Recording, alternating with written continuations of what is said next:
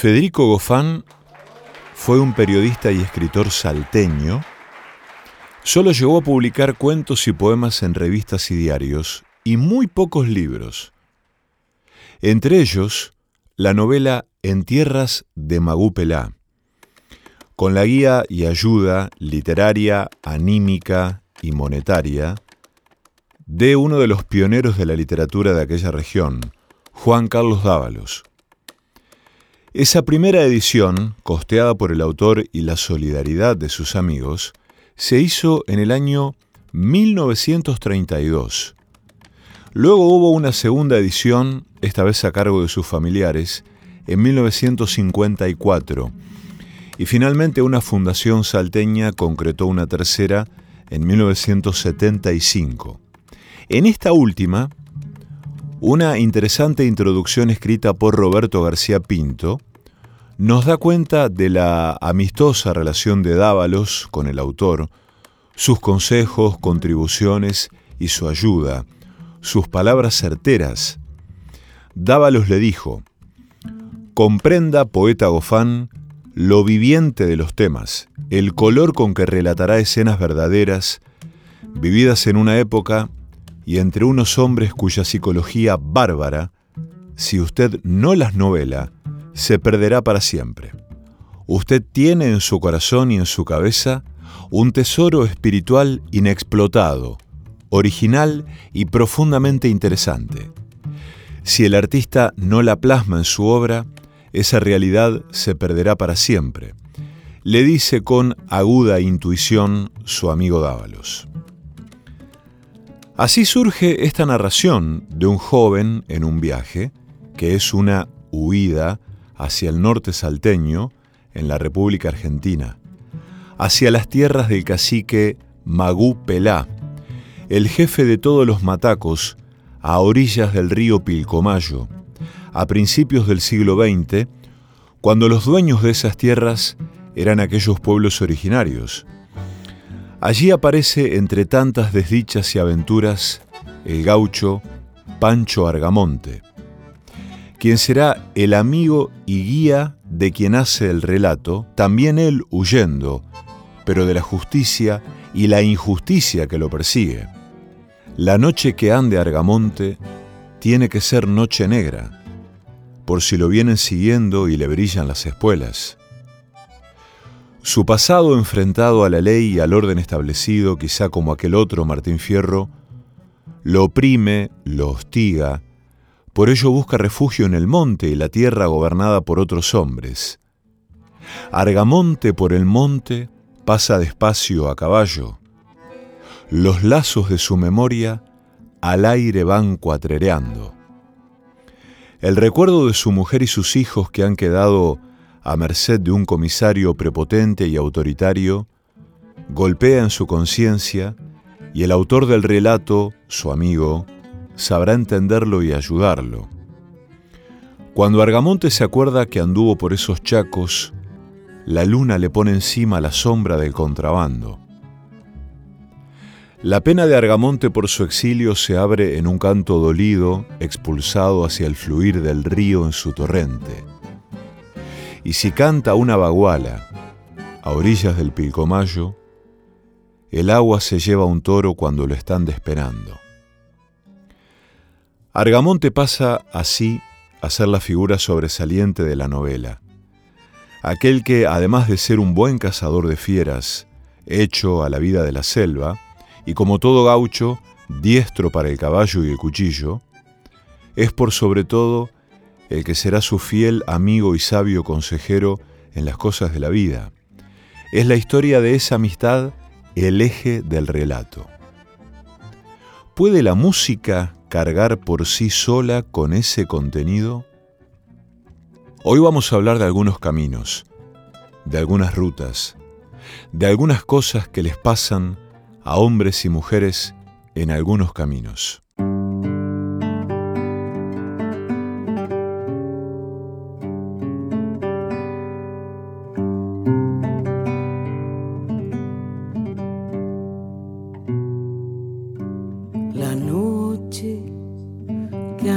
Bergamonte.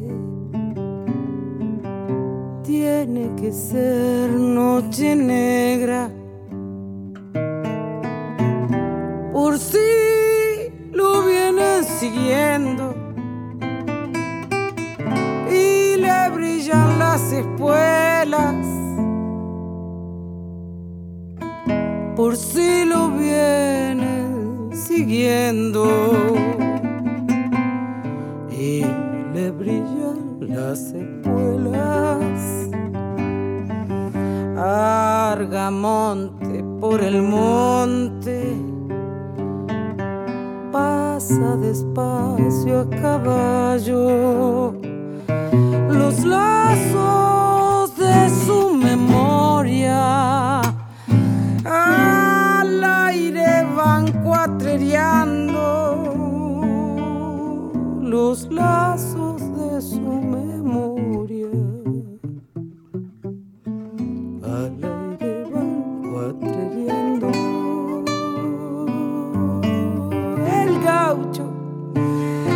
que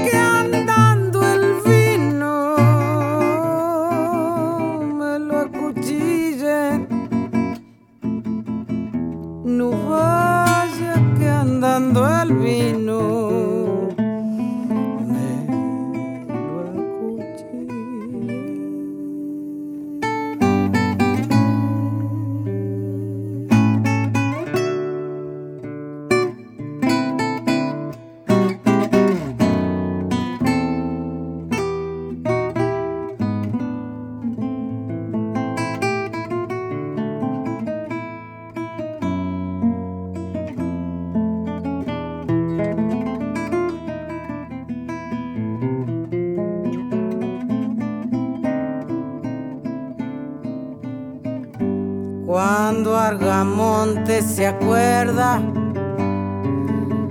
que anduvo por esos chacos.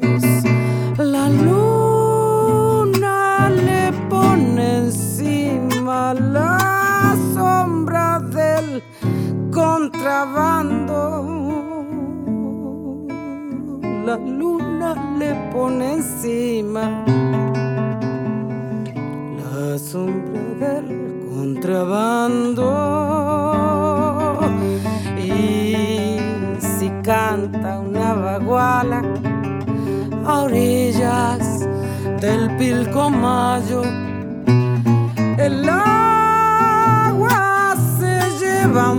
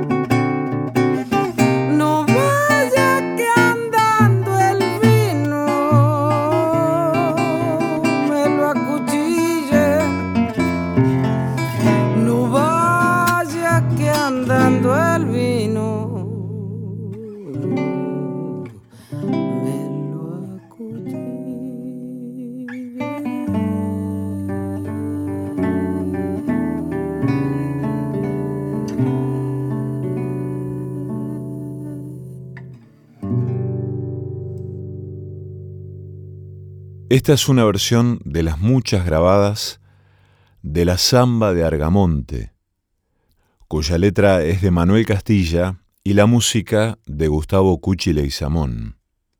Pero quizá por las ganas de viajar, por el deseo de viajar en estos tiempos, vamos a irnos a otras tierras a través de otro libro de otro autor. El libro se llama Crónicas de Motel y el autor se llama Sam Shepard. Estaba prácticamente a mitad de camino entre San Francisco y Los Ángeles. Parqueó el camión en la suave orilla de la Highway 5. Pasó arrastrándose por debajo de una alambrada y se dirigió al pastizal de Harris, Más allá de los corrales encontró un campo abierto y se sentó en el centro con las piernas cruzadas. El áspero olor a ganado le inundó el pecho. El sol estaba poniéndose justo entonces tras los cerros de Coalinga, y dos anchas fajas de nubes anaranjadas se extendían por encima del Central Valley como un par de inmensas alas de halcón. Quería hablar consigo mismo, pero se lo impidió la quietud del espacio. Se quedó escuchándolo, un ave de rapiña nocturna, mugido de reses, el bello gemido de un diésel Kenworth. Imaginó las dos ciudades simultáneamente como si colgaran de los brazos extendidos de las nubes anaranjadas, suspendidas. La pequeña San Francisco oscilando al norte, inocente, rica y un poco boba. Al sur, la reptante y demente serpiente de Los Ángeles, con su colmilluda boca abierta de par en par, los ojos encendidos, paralizada en un ataque de pura paranoia. Aquí es donde debía estar. Un plan inútil, las cosas empezaban a jalarle en ambas direcciones. Ya estaba en movimiento cuando solo buscaba la quietud. Una enorme mano tiraba de él desde su espalda, una mano sin cuerpo. La jaló hacia arriba, remontándolo a muchas millas de altura por encima de la carretera. No resistió. Ya no tenía miedo de caerse. La mano penetró limpiamente a través de su espalda y se dirigió directamente al corazón. Se lo agarró sin apretarlo. Era un contacto de amor puro. Dejó que su cuerpo cayera y lo vio rebotar contra el suelo sin esperanza. Su corazón permaneció en lo alto, encogido en la palma de un gigantesco puño.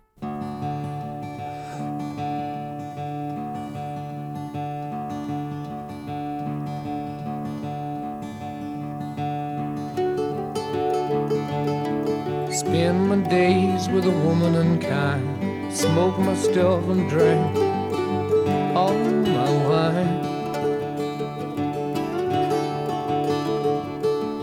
Made up my mind, make a new start. Going to California with an aching in my heart.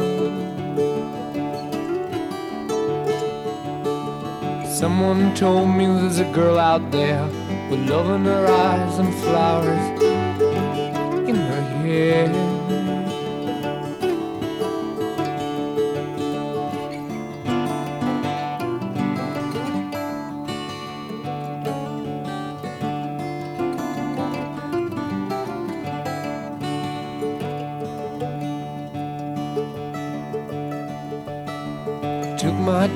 Chances on a big jet plane. Never let them tell you that we're all the same. Oh, the sea was red and the sky was gray. I wondered how tomorrow could ever follow today.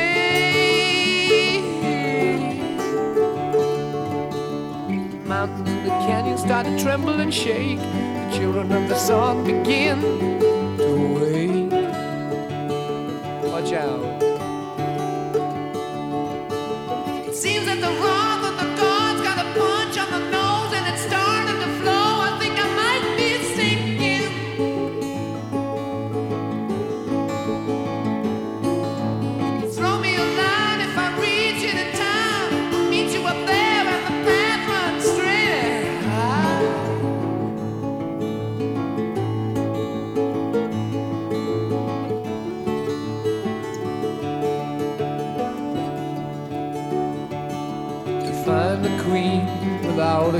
They say she plays guitar and cries and sings. La la la. Ride a white mare in the footsteps of dawn. Trying to find a woman who's never, never, never been born. Standing on the hill in the mountain of dreams, telling myself it's not as hard, hard,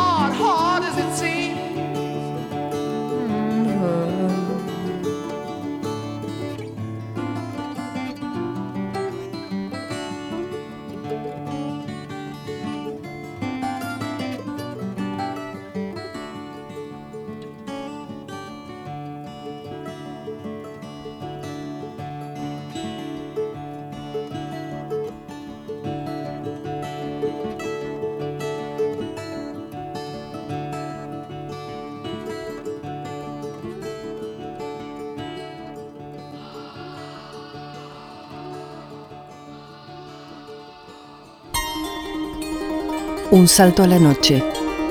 Una aurora boreal. El perseguidor.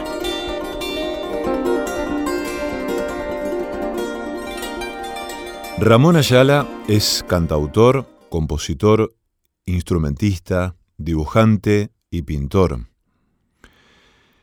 Este artista integral asociado a la identidad argentina concede dibujos, poemas, cuentos, relatos, un largo camino en una vida extensa.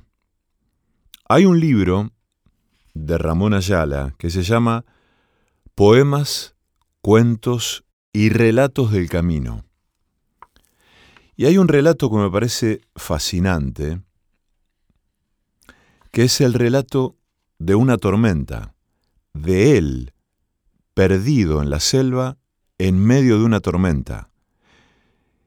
Probablemente muchos de nosotros hemos sido sorprendidos por una tormenta de regreso a casa, cuando niños, adolescentes o adultos. Probablemente esa tormenta era más o menos amenazante, más o menos silenciosa, en las horas del día o de la tarde, el cielo más o menos oscuro, un viento, una tierra que se levanta y la amenaza allí latente. Este es el relato de Ramón Ayala, de cuando él es sorprendido por una tormenta, perdido, absolutamente perdido en la selva.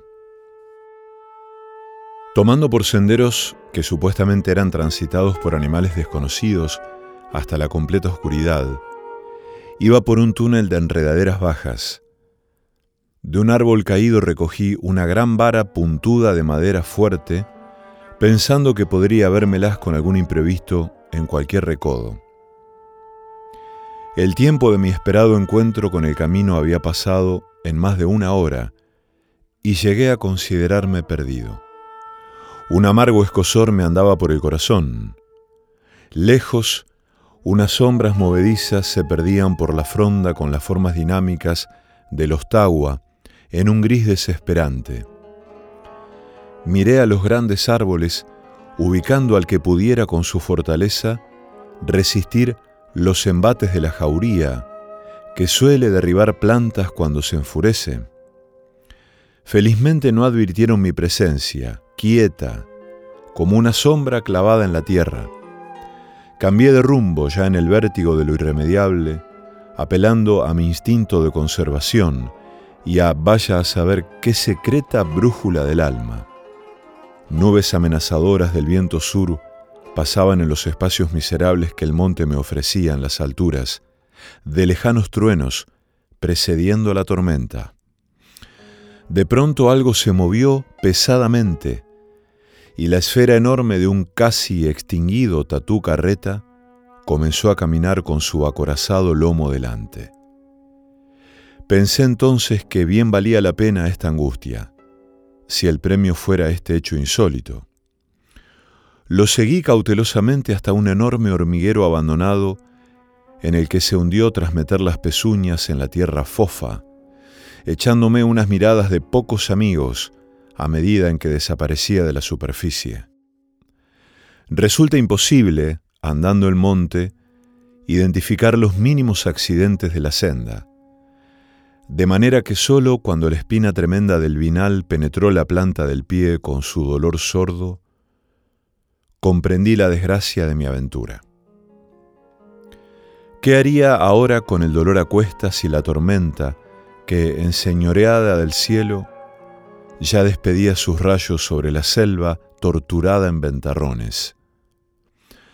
Llevo en mí la filosofía de no magnificar los hechos y darles solución sobre la marcha. Nada es más importante que la muerte, pensé. Mientras ello no aparezca, es que tenemos lo más preciado del universo, la capacidad de respirar y sentirnos vivos y gozar de la magia del instante. Recordaba aquel proverbio oriental, si tiene remedio, ¿por qué te afliges? Si no tiene remedio, ¿por qué te afliges? Entonces una sonrisa floreció en mi boca. Me reía de mí mismo, perdido en el monte, a pesar de los bichos ocasionales y de la tormenta en ciernes, no podría disfrutar de un presente más adverso. El monte agrisado por la luz metálica mostraba torvos rincones que ya no me traducían la magia anterior, sino un temblor en la mirada que se perdía por horizontes cercanos y daba sobre torturados mendigos de sarmentosas maderas en los algarrobos. Pensaba en la ironía del destino, una buena parte de mi vida transcurrida en pleno monte imaginario, tras de sus resonancias en connotación con el hombre preso del clima por el Alto Paraná.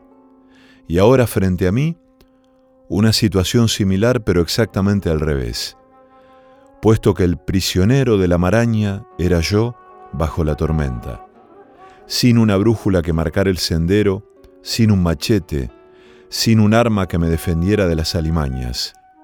Pero, pensaba, en la mente del hombre están todas las llaves. No hay una puerta que no se abra, ni oscuridades que no se enciendan cuando, conservada la calma, uno busca dentro de sí las respuestas. Algo voló casi de mis pies hacia lo alto. Un pájaro que algunos llaman dormilón y se acomoda en la calidez de la tierra. De pronto vi el hornero. Sabía que en el sur de la Argentina, esta ave realiza sus nidos de barro mirando hacia el norte, pues los vientos del sur llegan helados desde la Patagonia y el cálido subtrópico es la salvación. Pero en estas tórridas latitudes necesariamente la boca del horno debería mirar hacia el sur. La naturaleza instintiva jamás se equivoca. Mi corazón dio un respingo de alegría y aferrándome a este descubrimiento comencé a mirar a los alados seres como una bendición. Siempre detrás del hornero caminaba con los ojos en los árboles. Iba como guiado por invisibles hilos de barro, como si la tierra me hablara con picos y alas en la desesperación de la tormenta. Largo rato continué mirando la casa de los horneros, las que en su mayoría tenían puesta la entrada hacia un punto determinado. Pensé que si no me llevaban hacia el sur, por lo menos evitarían el círculo de la muerte, la ronda incesante que hace al perdido agotar sus fuerzas girando siempre en un mismo lugar de pesadilla. Aparecieron entre la maleza las huellas de caballos que iban o venían, bosta de animales grandes y una sinuosa marcha que se perdía más adelante. Alborozado continué tras ellas, pero mi ansiedad casi termina en un grito al comprobar la cabeza y los tremendos dientes del jabalí, totalmente devorado con una mueca espectral en la trompa. Desanduve inmediatamente el sendero temiendo dar con las fieras, y mi sorpresa casi me derrumba al comprobar que volví a aparecer en el lugar inicial del recorrido, por la disposición de dos horneros juntos, en lo alto de un algarrobillo, inclinado y casi roto por el acoso de otros vientos. Sin darme cuenta, me había alejado unos mil metros del camino inicial, supuestamente hacia el sud-oriente. Volví alucinado a la contemplación de los horneros. Si al comienzo mi ser tenso recibía las palabras del monte en una y mil propuestas del color pardo, o las misteriosas voces que exudaba su cuerpo quieto de animal espinudo, ahora solo quería la imagen de algo que me anunciara, por fin, el indicio de la huella apetecida.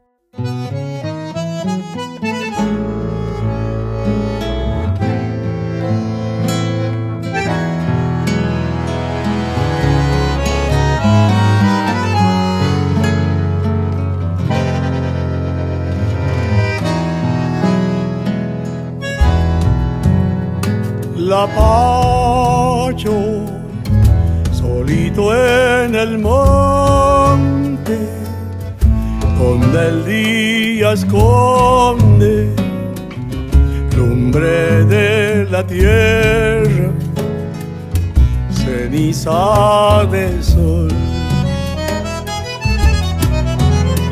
La pacho también el mío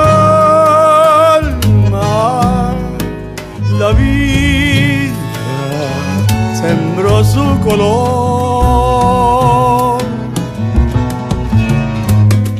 Un árbol borracho de sueños, con ramas de viento, crecido en el monte de mi. Pájaro de amor, fruta de pasión, una lluvia gris te llevo de mí, el urutaú en el tacuaral canta su dolor sin fin.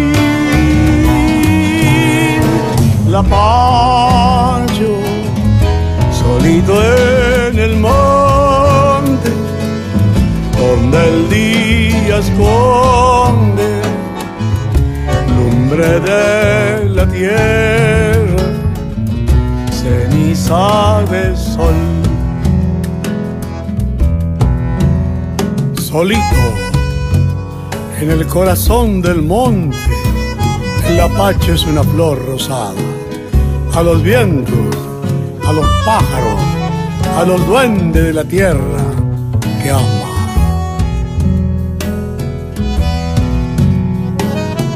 Árbol borracho de sueño, con ramas de viento, crecido en el monte de mi corazón.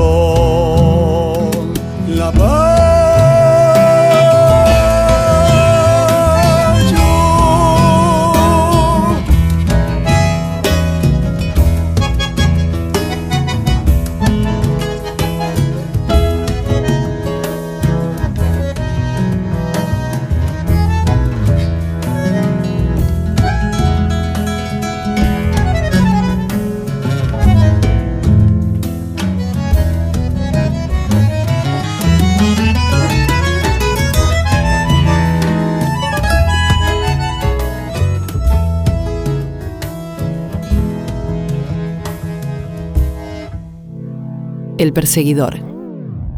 La evitación del displazar. El que sabe de rutas y caminos es Damián Stopani, un luthier, viajero y escritor, que ha publicado el libro Lutería sobre ruedas. Lo hemos frecuentado aquí a través de estos textos a Damián. En un momento el libro dice, según parece el tiempo no es una constante fija, que transcurre para todos los seres de igual modo, sino que es relativo, entre otras cosas a la velocidad en la que se desplaza en el espacio el observador. ¿Cómo transcurrirá el tiempo a una velocidad constante de 65 kilómetros por hora? ¿Cómo estará la tierra que dejé? Si alguien quisiera seguir nuestro rastro desde Argentina hasta Alaska, recrear este viaje o deducirlo, podría buscar los cabellos con los que fui regando inevitablemente el camino. Inexorablemente el tiempo ha transcurrido, mi reloj ha dado miles de vueltas, y la única forma de saber qué pasó con el reloj que dejé en mi pueblo es volver para examinarlo. Pero en un momento, muy lejos de su punto de partida, esta es la historia que cuenta Damián. 12 de septiembre de 2019, Dease Lake, Canadá. Estamos todos bien, sanos y salvos y de milagro.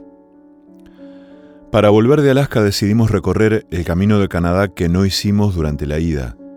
El montañoso, el angosto, el agreste, el desolado, el difícil, el más hermoso. Pero de tanto querer ponerle pimienta al viaje casi arruinamos la sopa. De los ocho bulones que sostienen las ruedas en el eje trasero, cinco se rompieron de un tirón sin previo aviso al menos para ojos poco cautos como los nuestros. Y milagrosamente, tres quedaron sosteniendo el peso de nuestras vidas. Sin bulones de repuesto ni las herramientas necesarias para desmontar el eje trasero y volver a armarlo, las posibilidades se acortaban. Así era seguro que no llegaríamos muy lejos, Probablemente los bulones restantes estaban a punto de quebrarse y todo colapsaría en medio del precipicio. Analizando las posibilidades, la decisión fue retornar hasta el poblado más cercano. Unos 80 kilómetros de montaña que hicimos a paso de hombre en bicicleta, mirando por el espejo lateral retrovisor con la premisa de que un bulón menos y continuaríamos la búsqueda de ayuda a pie. Fueron los kilómetros más largos de mi vida, rogándole en todo momento al gauchito Gil por el milagro de llegar al poblado. Era tanta la dificultad del camino que la plegaria se centraba solo en llegar. Conseguir las piezas que se habían roto y poder arreglarlo era ya otro cantar. Llegaron hasta acá de milagro, nos dijo Wally sorprendido cuando vio la rueda, como si no lo supiéramos. En unos 300 kilómetros a la redonda, este es el único taller mecánico y Wally, su único empleado. El dueño es Charlie, un típico lugareño de la zona que le brota la rudeza por los poros. Fucking dog fue lo primero que le escuché decir cuando escuchó ladrar a Baco en las entrañas del señor Mercedes. Lo segundo, lo tercero y lo cuarto fue fucking argentinos. A los gritos golpeando cosas sin ninguna simpatía que hiciera intuir una ironía. Se acercaba tanto para hablarme escupiéndome con la mirada que se me ocurrió darle un beso para calmarlo pero por su bien me contuve. Están en problemas, dijo Charlie, después de bajar un cambio y analizar la situación. Big, big problems. La nieve está por comenzar a caer y pronto tapará todo, explicó en inglés. Cuando esto suceda cerrarán la carretera y tendrán que pasar todo el invierno aquí. Hay que cambiar muchas piezas imposibles de conseguir rápidamente. Lo siento. Tranquilamente le expliqué que hacía más de cuatro años que estaba viajando, que nuestra idea era sobrellevar el invierno bastante más al sur, donde la nieve no es tan invasiva, y podríamos trabajar con mayor comodidad, pero que si no quedaba otra opción, estábamos dispuestos a afrontarlo. Sería una experiencia más. Supongo no le gustó la idea de convivir algunos meses con nosotros, por lo que inmediatamente comenzó a idear una forma de solucionarlo. Wally, mano de obra altamente capacitada, expresivamente alegre, cantante de jazz y baterista, y Charlie, el dueño del circo, visiblemente despectivo hacia los latinos, demostraban perfecta complementariedad entre obrero y patrón, alegría y robustez.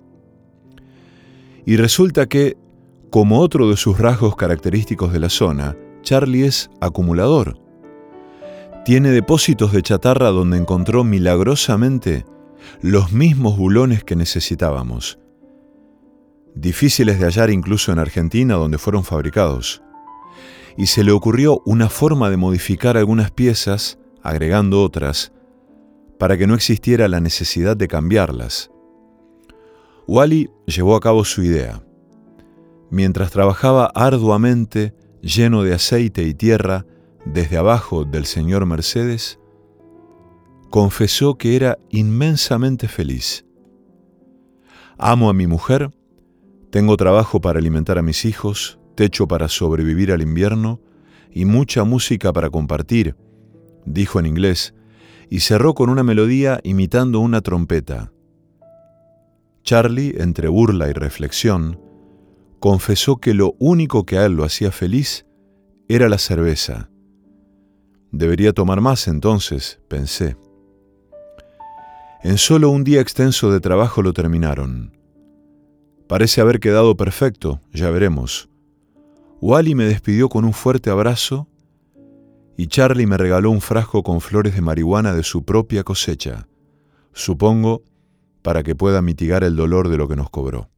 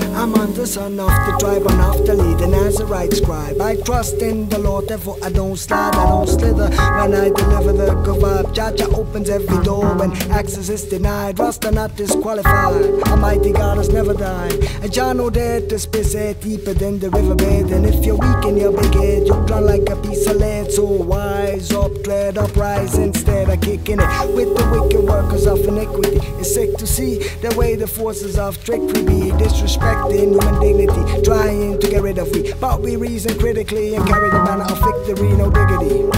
One love conquers misery, we chant as day against ignorance and hate. We demonstrate the power of the seventh state, perfection of the faith, climbing over heaven's gates.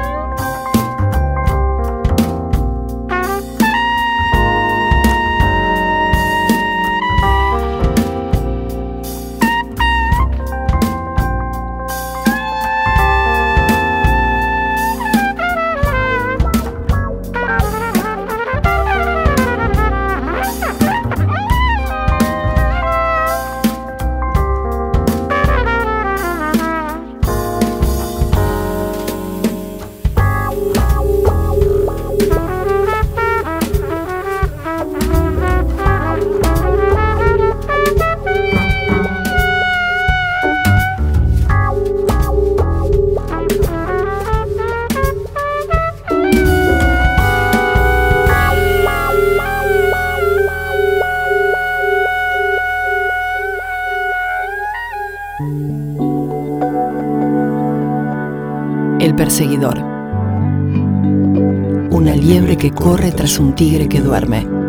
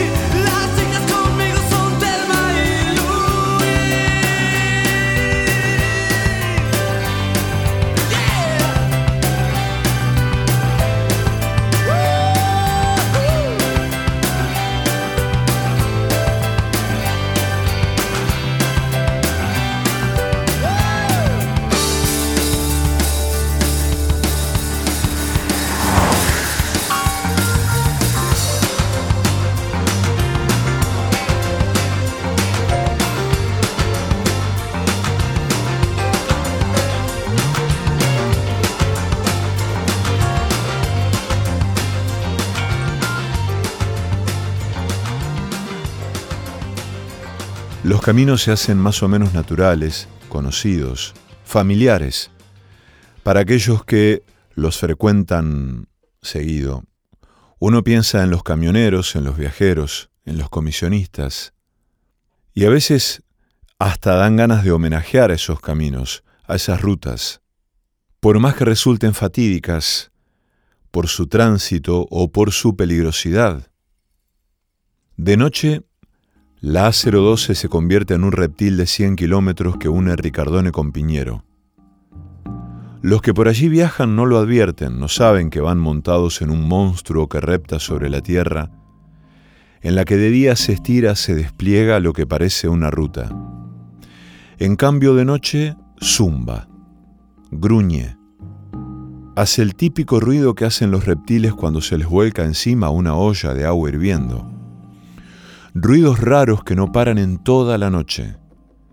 Parecen camiones, simples camiones con sus camioneros a bordo, yendo al norte o a Puerto General San Martín, con sus bolsitas de plata, las instrucciones, el olor a fiambre, los palos de golpear las ruedas, pero no.